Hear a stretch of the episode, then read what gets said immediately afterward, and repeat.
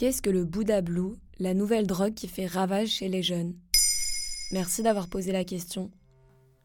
L'autre nom du Bouddha Blue est PTC. Cet acronyme ne renvoie pas aux substances psychotropes présentes dans cette drogue, comme on parlerait de THC dans le cannabis. Non, cet acronyme vient de son autre surnom, Pète ton crâne, ce qui en dit long sur les effets de cette nouvelle drogue, qui connaît un essor fulgurant en France et dans le monde entier depuis une dizaine d'années. C'est quoi cette drogue? C'est un cannabinoïde de synthèse, c'est-à-dire qu'il n'est pas issu du chanvre comme le cannabis, mais qu'il est fait de façon chimique. Il existe sous plusieurs formes, mais son succès est notamment dû à une en particulier. Le format liquide, incolore et inodore, contrairement au cannabis, il est inhalé grâce aux cigarettes électroniques. C'est aussi comme ça que les effets sont les plus forts.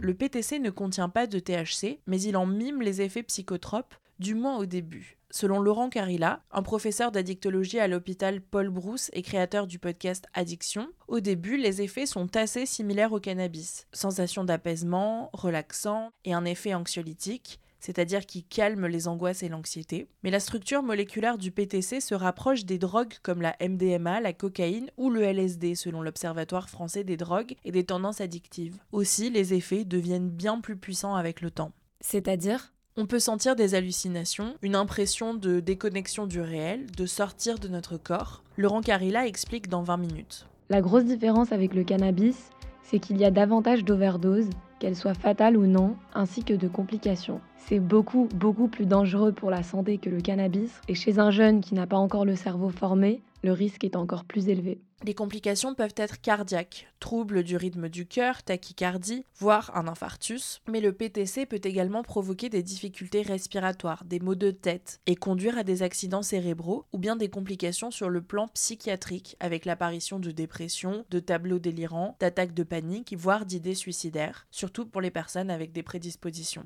Il y a déjà eu ce type de cas en France? Oui, tout à fait. En février 2022, trois lycéens du Val-de-Marne ont été hospitalisés après avoir consommé un matin avant d'aller en cours. À Tarbes, une lycéenne s'est retrouvée dans le coma. Il n'y a pas eu de décès en France, mais aux États-Unis et ailleurs en Europe, si. On recense au moins 8 décès en Hongrie, 3 en Angleterre et 1 en Suède. En 2018, 4% des Français de moins de 17 ans l'avaient testé. C'est sans doute plus aujourd'hui. La consommation est exponentielle selon l'Observatoire français des drogues et des tendances addictives, ce qui inquiète les autorités car cette drogue, qui vient surtout d'Asie, s'achète facilement sur Internet et ne coûte que quelques dizaines d'euros. Les fioles de e-liquide, comme ceux de cigarettes électroniques, ou les sachets de poudre sont très colorés avec des noms attrayants. Mais mettre en place une surveillance accrue est difficile car le Bouddha Blue n'apparaît pas sur les tests utilisés habituellement pour repérer le cannabis, ne contient pas de THC.